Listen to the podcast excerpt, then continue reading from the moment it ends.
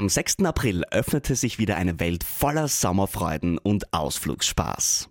Mit der Kärntencard hast du die Möglichkeit, 126 Ausflugsziele gratis zu besuchen. Egal, ob du ins Mittelalter auf der Burg Hoch Osterwitz eintauchen möchtest, den Fahrtwind auf Kärntens schönsten Panoramastraßen spüren willst, mit den Bergbahnen die tollsten Wanderwege erkunden willst oder lustige Stunden in einer Trampolinhalle verbringen möchtest. Bei der Kärntencard ist für jeden was dabei. Am besten gleich im Onlineshop die Karte aufladen und unvergessliche Ausflüge erleben. Dein Sommer in Kärnten wartet auf dich.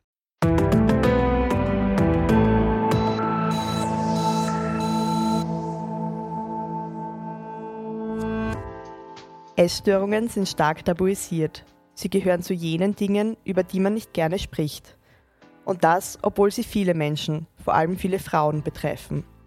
Und damit herzlich willkommen zu einer neuen Ausgabe des Podcasts Ist das gesund?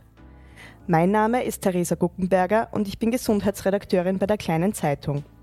Und ich freue mich heute, Andrea Amann bei mir zu begrüßen zu dürfen, um mit ihr über das Thema Bulimie zu sprechen. Andrea, schön, dass du da bist. Herzlichen Dank für die Einladung, liebe Theresa.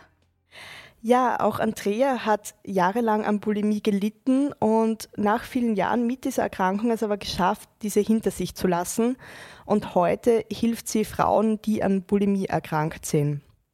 Liebe Andrea, die Gründe, warum ein Mensch eine Essstörung entwickelt, die sind ja sehr vielfältig und bei allen Menschen irgendwie auch wieder ein bisschen unterschiedlich.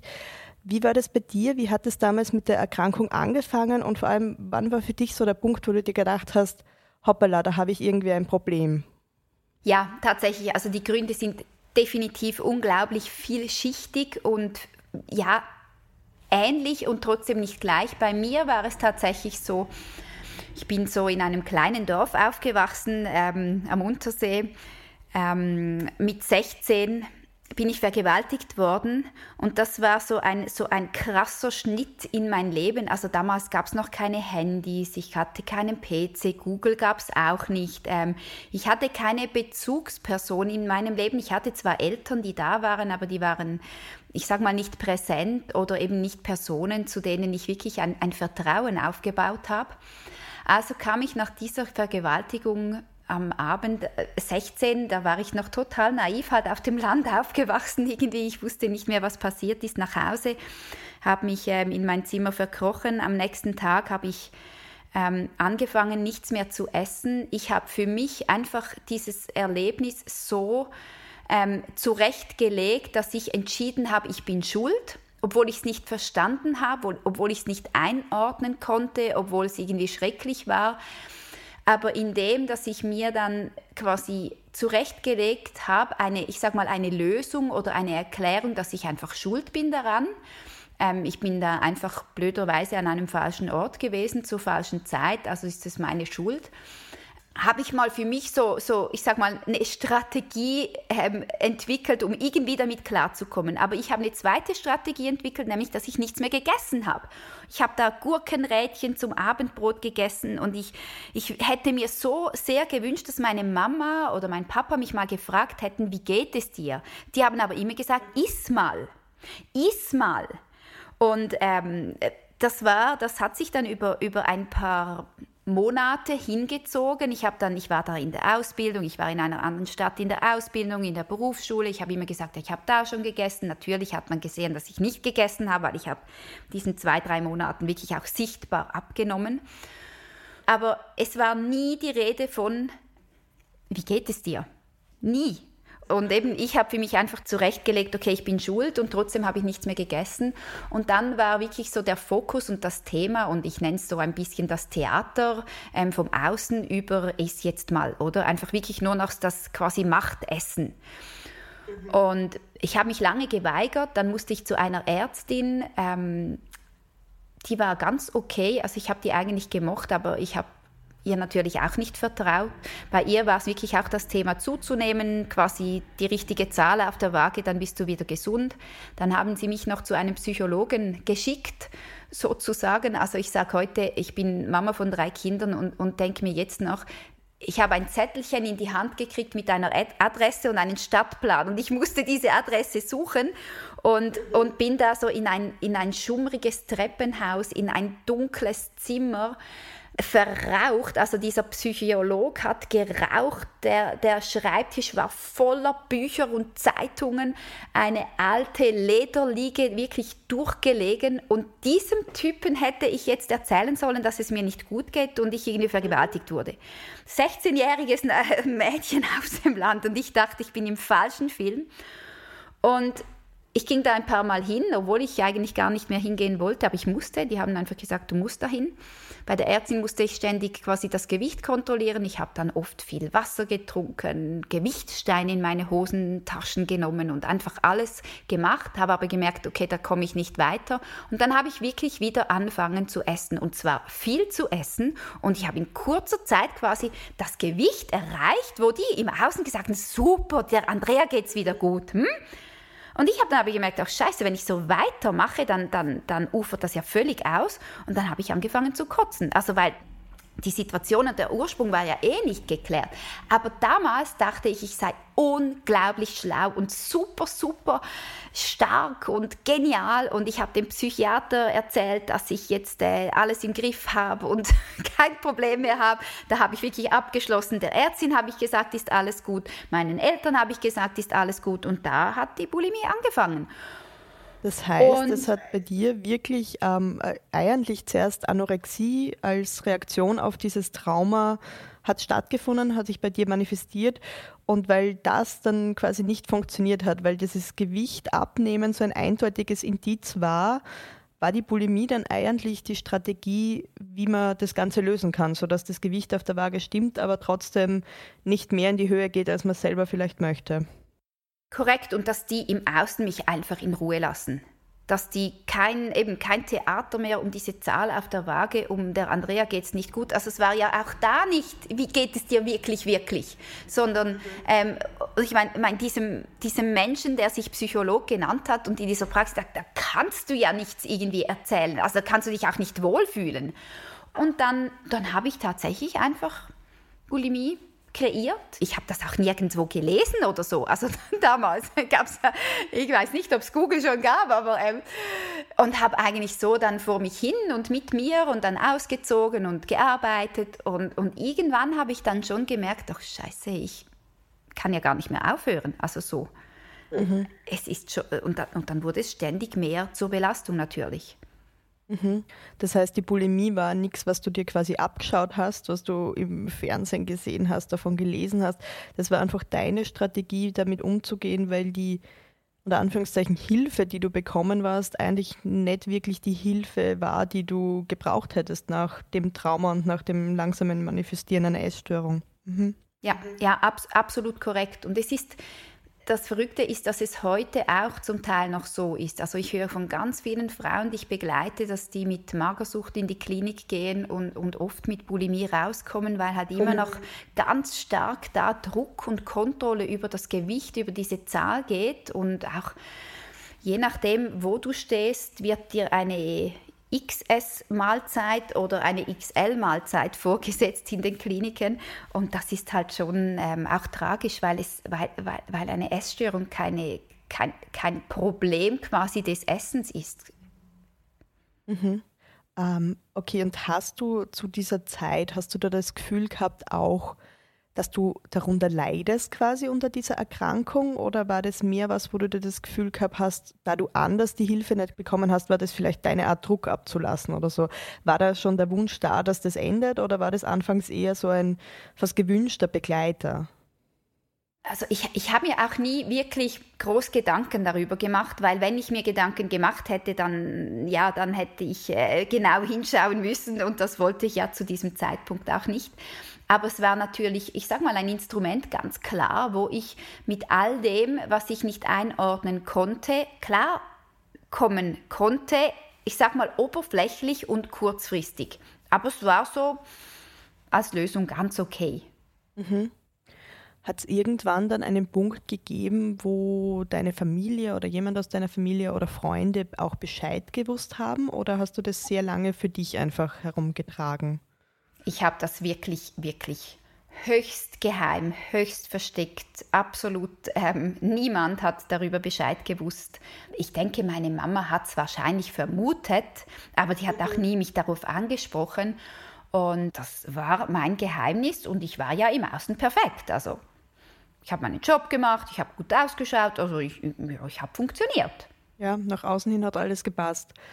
Korrekt. Und wie, wie war das dann? Wann ist bei dir der Punkt gekommen, wo du was ändern wolltest oder wie lange ist es gegangen, bevor du dir erstmals auf professionelle Art oder so Hilfe geholt hast? Wie können wir uns das vorstellen? Das ging sicher etwa, ich sag mal etwa acht Jahre. Mhm, habe ich so quasi einfach so dahin funktioniert. Eben, es ging ja. Eben. Also ich habe nicht gelebt. Im Nachhinein ist es ganz klar, ich habe funktioniert. Ich habe mein Leben hatte keine Lebensqualität. Der Inhalt war 90 Prozent der Gedanken, war wann esse ich, wo esse ich, wo kaufe ich ein, wo ist das nächste WC und all, all das Zeugs. Also das war voll beherrscht und in, in dem Rest habe ich dann noch quasi die 100 Prozent Leben gelebt ähm, oder, oder, oder ich sage mal abgeliefert, also auch im Job. Und da wurde mir schon bewusst, dass es auch extrem anstrengend ist und, mhm. und, und halt einfach keine Lebensqualität, also auch keine Lebensfreude mehr. Es ist einfach so, du eben du existierst und du, du, du lebst quasi für die Bulimie und die Bulimie beherrscht dich und dein Leben und deinen Alltag und deine Gedanken. Und ja, dann habe ich dann angefangen, mal irgendwie hm, Psychotherapie zu machen, Elektroakupunktur, Hypnose, Maltherapie, ähm, ich war, ich war glaube überall, überall, wo es irgendwas gab, wo, wo irgendwo mit Suchtthematik war, aber ähm, ich ging da Jahre hin, Jahre. Ja. Ich habe vielleicht jedes Jahr oder alle anderthalb Jahre irgendwie das System gewechselt und gedacht, okay, da hat es jetzt nicht gebracht, ich gehe zum nächsten. Ähm, heute weiß ich auch, wie diese Dynamiken natürlich funktionieren oder auch nicht, eben, dass es dass es nichts bringt, wenn du in eine Therapie gehst, wo du dich nicht wohlfühlst, wo du auch keine Strategie hast, wo, wo, wo sich diese Menschen, die dich begleiten, wirklich, ich sag mal, nicht auskennen und nicht erfolgreiche ja, Lösungswege haben, um die Menschen zu begleiten, weil das ist das, das einzig Richtige. Und es war für mich ja okay, es war für mich auch ein Alibi. Also ich, ich konnte mir sagen, okay, ich mache ja was, es bringt halt einfach nichts. Aber, aber ich für mich, für so mein Gewissen oder mein, ja, ich mache ja was. Mhm. Das heißt, dann war irgendwann der Schritt da, da Sachen auszuprobieren, hinzugehen und wenn man dann das Gefühl hat, bringt nichts, nicht genug Interesse auch vielleicht vom Gegenüber da, da zu helfen, dann ist das vielleicht sogar noch verstärkend, weil es dann hilft, das Ganze aufrechtzuerhalten mit sogar einer guten Ausrede, ich gehe überall hin und tu das Beste, genau. aber bringt halt nichts. Mhm. Ja, ja, und das, und das ist wirklich so. Und das, das redet man sich dann auch ein, oder? Und zwar, heute bin ich an dem Punkt, wo ich sage, also wenn, wenn nach einem halben Jahr, egal was für eine Therapieart man wählt, es keine Veränderung gibt, dann muss ich über die Bücher. Dann muss ich genau hinschauen und wirklich reflektieren und, und ich sage mal Qualitätssicherung auch machen, ich als Therapeutin, aber auch ich als ich als äh, Klientin oder Patient unbedingt. Aber das, das muss man auch erst wieder erkennen und sich das erlauben, so es von einer anderen Sicht anzuschauen. Und wie hast du es dann geschafft, rauszukommen aus dem Ganzen? Hat es dir irgendwie einen Punkt gegeben oder eine Therapieform oder hat es irgendwas gegeben, was dann was verändert hat? Du hast dann doch über Jahre mit dieser Erkrankung gelebt, du hast über Jahre probiert, ähm, das wieder loszuwerden. Wie hat es dann geklappt oder was war es eigentlich? Also es, es waren schlussendlich verschiedene Faktoren. Also erst war es quasi, ich war dann zum zweiten Mal schwanger. Also ich habe zwei Kinder tatsächlich mit Bulimie schwanger und zur Welt gebracht und nachher weitergekotzt. Ähm, die sind jetzt mittlerweile 19 und 22, haben keinen Schaden. Das ist auch wichtig für die Frauen, die schwanger sind. Ähm, schaut auch auf eure Kinder, aber es, es, es geht auch. Hm? Und da wollte ich mich bei der Schwangerschaft von der zweiten Tochter, wollte ich mich eigentlich von meinem ersten Mann trennen. Und, und er hat mich dann zu einem Therapeuten geschleppt, sage ich jetzt mal. Und dieser Therapeut hat mich eigentlich noch beeindruckt. Er hat so energetisch gearbeitet, ähnlich wie ich heute. Und ich bin danach noch ein paar Mal zu ihm allein gegangen, weil ich einfach irgendwie so, so angedockt war, weil ich gemerkt habe, okay, da kommt irgendetwas, was ich Jahrzehnte irgendwie unterdrückt, weggedrückt, nicht wahrnehmen wollte. Das hat sehr viel mit der Wahrnehmung zu tun. Und da ging ich dann ein paar Mal hin und die Malaika war dann schlussendlich fünf Monate alt. Im Mai ist das, 2004 war das da war ich wirklich an einem Punkt, wo ich so, einfach so verzweifelt war, so am Anschlag war. Und, und, und, und diese zwei kleinen Kinder mit verschiedenen Wach- und Schlafrhythmen, dann gestillt, dann habe ich ein Geschäft gehabt. Und das war, das war so, also das war das absolut krasse Überlastung. Also ich, ich, ich war da am Punkt und ich habe mir gesagt, okay, entweder bringe ich mich jetzt um, also ich war wirklich an diesem Abend im Mai 2004 am Punkt, wo ich gesagt habe, ich kann nicht mehr. Und dann war so, okay, ich bringe mich um. Dann habe ich diese zwei Mädchen angeschaut und dachte, oh scheiße, hey, die können doch nichts dafür. Die, mhm. Das geht einfach nicht. Und habe tatsächlich einfach den Riesencut gemacht und aufgehört. Mhm. Und das ist das jetzt bald 19 Jahre her. Und da hat es dann wirklich funktioniert. Hast du seitdem manchmal das Gefühl, dass irgendwie du rückfällig werden könntest, wenn irgendwie stressige Zeiten sind oder Trigger sind oder überhaupt nicht mehr? Nee, nee, über, wirklich absolut überhaupt total nicht mehr. Und das ist wirklich auch das Verrückte, weil ich habe in diesen jetzt bald 19 Jahren habe ich viele Herausforderungen hinter mir, habe ich unglaublich schwere Zeiten, äh, wirklich anspruchsvolle Dinge gelöst, geklärt, ähm, quasi vorgezeigt bekommen, wo ich jedes Mal hätte rückfällig werden können, wieder eintauchen können in die Bulimie, aber ich habe es nie mehr gewählt. Ähm, ja, weil ich natürlich in, in, in dieser Zeit erstmal wirklich für mich Strategien entwickelt habe, für mich aufgeräumt habe, für mich hingeschaut habe, für mich wirklich auch ultra ehrlich mit mir selbst gewesen bin, weil ich glaube, das ist etwas ganz, ganz Wichtiges, weil man sich ja unglaublich gut Geschichten erzählen kann, die Dinge ein bisschen zurechtlegen kann, ein bisschen erklären kann, warum es jetzt nicht geht. Und diese Ehrlichkeit, die ist auch ganz, ganz wichtig. Ähm, ja, dass, dass man dann schlussendlich den Weg gehen kann, der, der notwendig ist und auch eben nicht mehr rückfällig wird, auch wenn die, die anspruchsvollsten Herausforderungen kommen.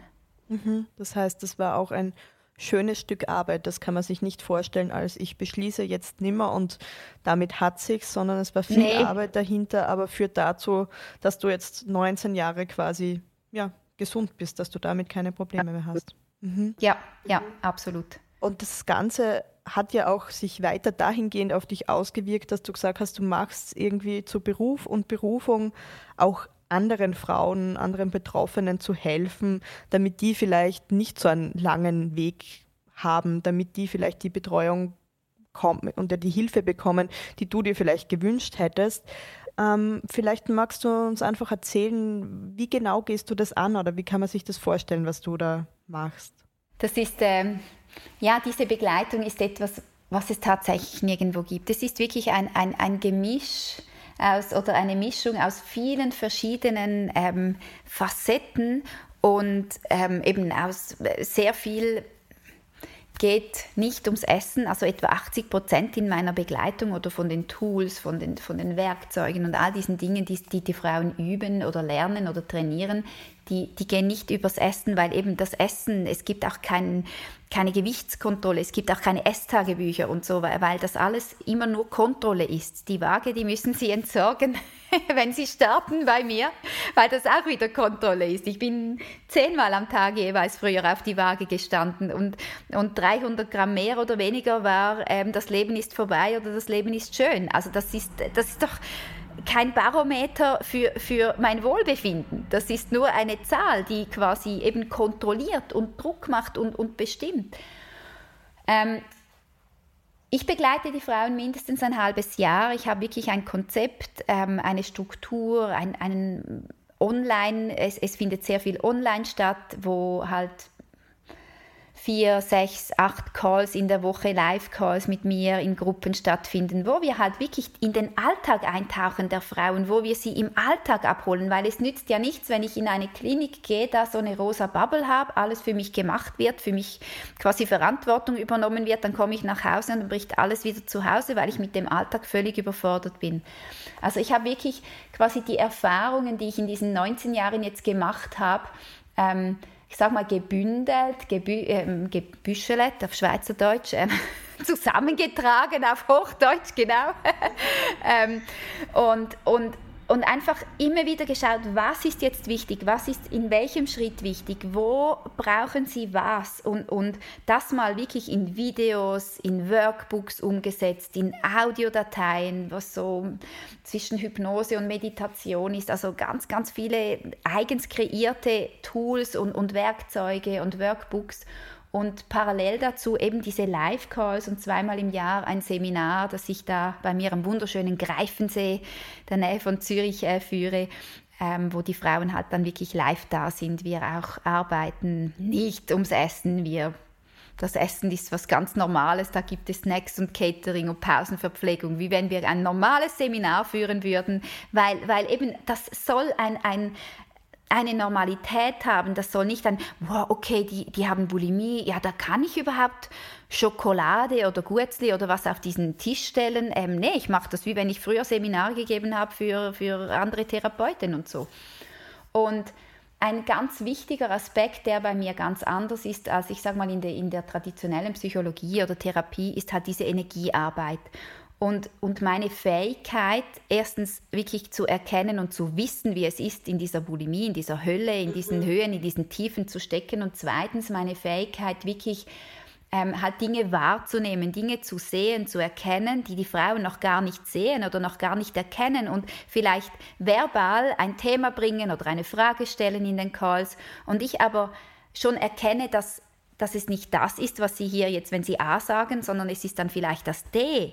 Und dann sage ich, du, aber lass uns mal dann noch drei Stockwerke tiefer gehen oder ein paar Schritte nach hinten und lass uns doch mal hier drauf schauen, damit sie, ich sage mal, mit all diesem, mit all diesem Wissen, mit all diesen Erfahrungen und den Fähigkeiten ge gebündelt, einfach schneller vorwärts kommen und natürlich schneller an den Punkt kommen, der für sie wichtig ist, ja, wieder Dinge zu verändern, Dinge zu erkennen, Dinge zu verstehen und, und dann halt wirklich diese, dieses Training, also diese anderen Sichtweisen und Denkweisen, die müssen trainiert werden. Die können nicht, ah ja, okay, jetzt habe ich es verstanden, jetzt mache ich schnell zweimal und dann ist alles gut. Das ist wirklich, das, das muss trainiert werden und darum mache ja. ich auch mindestens ein halbes Jahr. Mhm. Das heißt, von dieser Fixierung aufs Essen, aufs Gewicht, ähm, geht es ja da komplett weg. Ja, mhm. ja. Kann ja leicht sein, dass jetzt gerade uns auch Frauen zuhören oder auch Männer, äh, die vielleicht Betroffene sind, aber dies noch nicht geschafft haben oder noch nicht richtig wissen, wie, wo, was, sich Hilfe zu holen. Gibt es sowas, was du Leuten mitgeben würdest, die eben noch in dieser Phase sind, wo sie das mit sich selber ausmachen? Ja, klar. Ich glaube, ich glaub, der erste wichtige Punkt ist, sich selbst, also quasi ehrlich zu sein mit sich selbst und sich einzugestehen, okay, ich habe jetzt schon tausendmal aufhören wollen, ich sage es mir jeden Tag, ich nehme es mir jedes neue Jahr vor und irgendwie schaffe ich es nie. Quasi dieses Eingeständnis sich selbst gegenüber, aber nicht im Sinn von, ich bin schlecht, ich bin unfähig, ich bin schuldig, ich kann es nicht, ich bin doof, sondern im Sinn von, ja, ich schaffe es nicht und ich brauche etwas, jemanden, der mich dabei unterstützt, ein Tool, was auch immer, damit ich weiß, welche Schritte ich tun soll, damit ich weiß, was denn, ja, was soll ich denn überhaupt tun? Weil das kognitive Wissen, das haben alle. Die wissen alles übers Essen und die wissen alle, ja, dass man jetzt eigentlich aufhören soll, oder? Aber, aber das Umsetzen.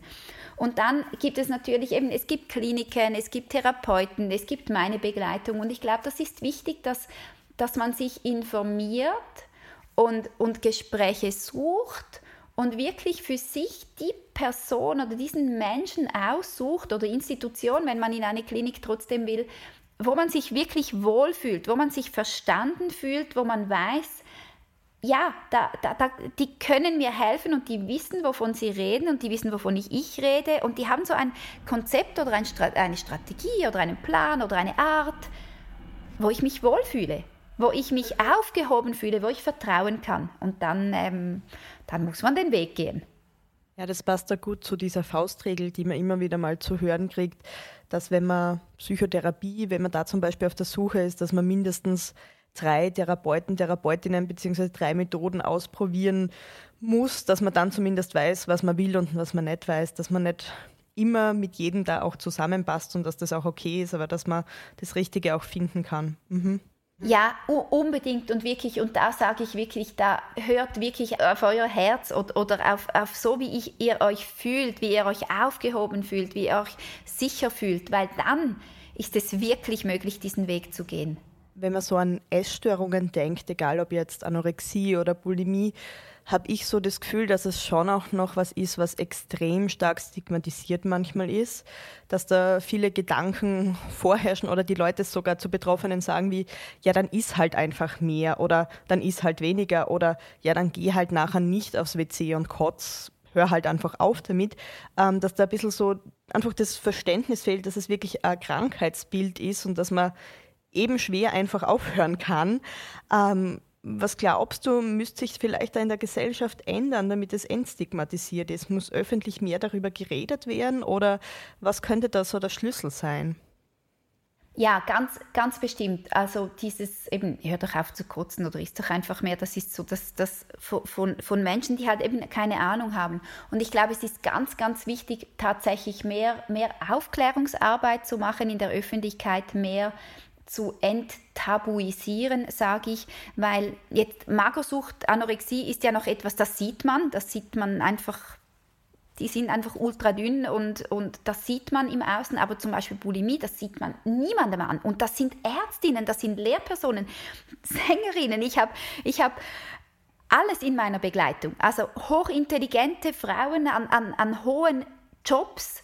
Das ist ganz verrückt und alle mit Bulimie, 10, 20, 30 Jahre. Gerade wieder eine Frau mit 35 Jahren Bulimie jetzt eingestiegen in die Begleitung. Also das ist schon verrückt. Und ich glaube aber und ich behaupte, ich bin jetzt auch Mama von drei Kindern, eben 22, 19 und die Kleine wird 8, ähm, dass wir eigentlich schon ganz, ganz, ganz früh anfangen dürfen. Und zwar vor allem Vertrauen aufbauen, Vertrauen in die Kinder und Gleichzeitig bauen die Kinder Vertrauen in uns Eltern auf oder auch in Lehrpersonen.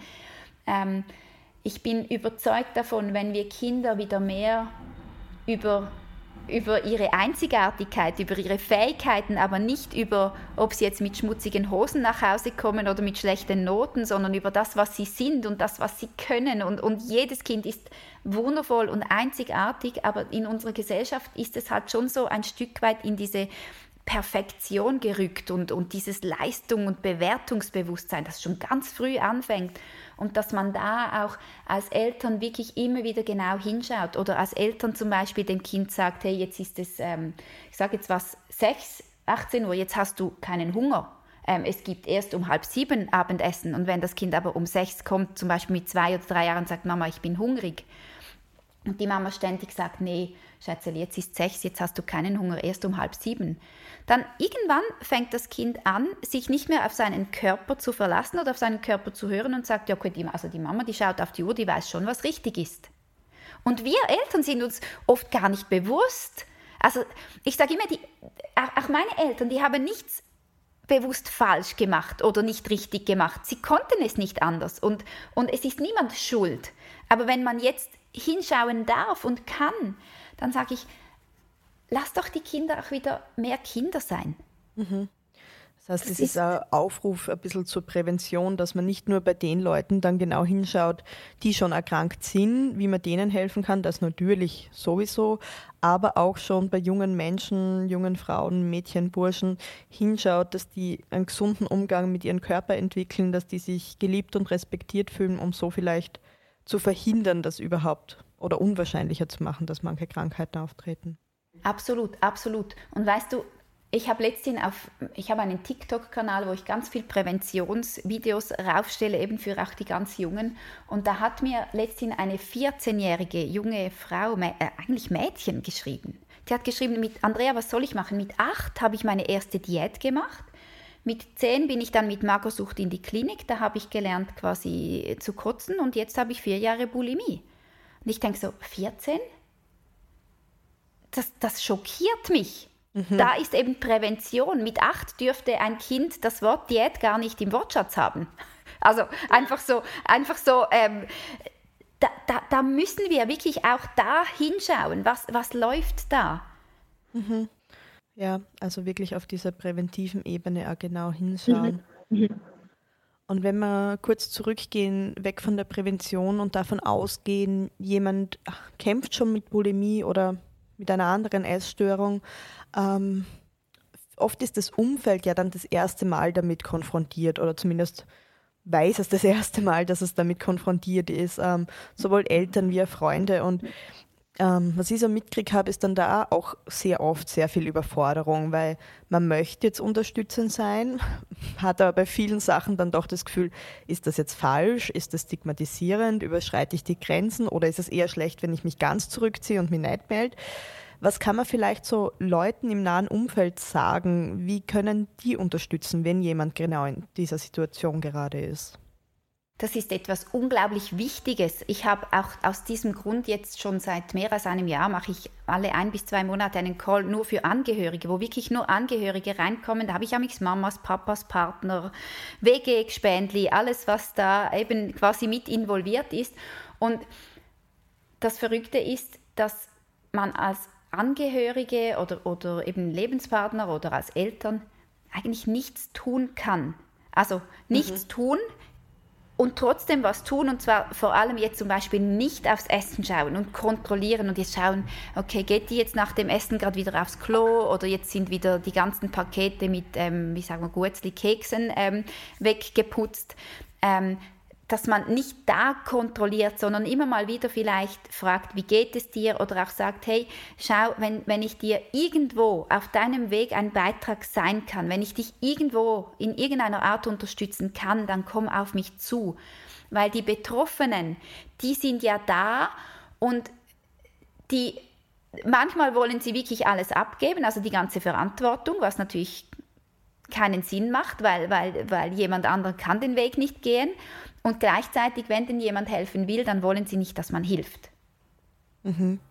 Das heißt, im Prinzip ist es wichtig, emotionale Stütze anzubieten, da zu sein, sich erkundigen, wie es jemandem geht, ohne jetzt quasi in übergriffiges Kontrollieren zu fallen, dass das Essen wieder was ist, was genau kontrolliert wird. Ja, unbedingt. Und auch wirklich sich lösen von ich muss, ich kann, ich will helfen. Weil ähm, wichtig ist, und das, das sage ich auch oft, auch wenn mich Menschen anschreiben, einfach so und fragen, was kann ich tun, dann sage ich, wichtig ist, dass du für dich schaust, als Angehöriger, als Freund, als Partner, als Mann, ähm, wenn du in diese Situation kommst, als Mutter, Vater, dass du für dich schaust, dass du, ich sage mal, als, als nicht süchtiger Mensch für deine Gesundheit, für deine äh, Ausgeglichenheit weiterhin sorgst, dein Leben lebst, die Verantwortung für dein Leben übernimmst, auch wenn du ein, einen Mensch an deiner Seite hast, dem es nicht so gut geht. Weil das kann ja dann auch passieren, dass man sich da irgendwie rein und runterziehen und in eine Co-Abhängigkeit und, und, und ganz verstrickte Situationen geraten kann. Das, und das tut dann diesem Angehörigen überhaupt nicht gut. Mhm. Ja, sicher ein sehr wichtiger Punkt. Ja, und an dieser Stelle, liebe Andrea, sind wir schon fast am Ende angekommen. Äh, ich sage vielen, vielen herzlichen Dank, dass du da warst und für all die Offenheit, mit der du von deinen Erfahrungen und von ja, deiner Geschichte und allem erzählt hast. Es hat mich sehr gefreut, dass du da warst. Sehr gern, vielen Dank für die Einladung und alles Gute. Ja, und auch bei unseren Zuhörerinnen und Zuhörern möchte ich mich herzlich fürs Dabeisein bedanken. Ich hoffe, Sie haben genauso viele spannende neue Eindrücke gewonnen wie ich auch. Und wenn Ihnen dieser Podcast gefällt, freuen wir uns natürlich, wenn Sie ihn auf die, Ihrer Lieblingsplattform abonnieren und ja, das nächste Mal wieder dabei sind, wenn es heißt, ist das gesund?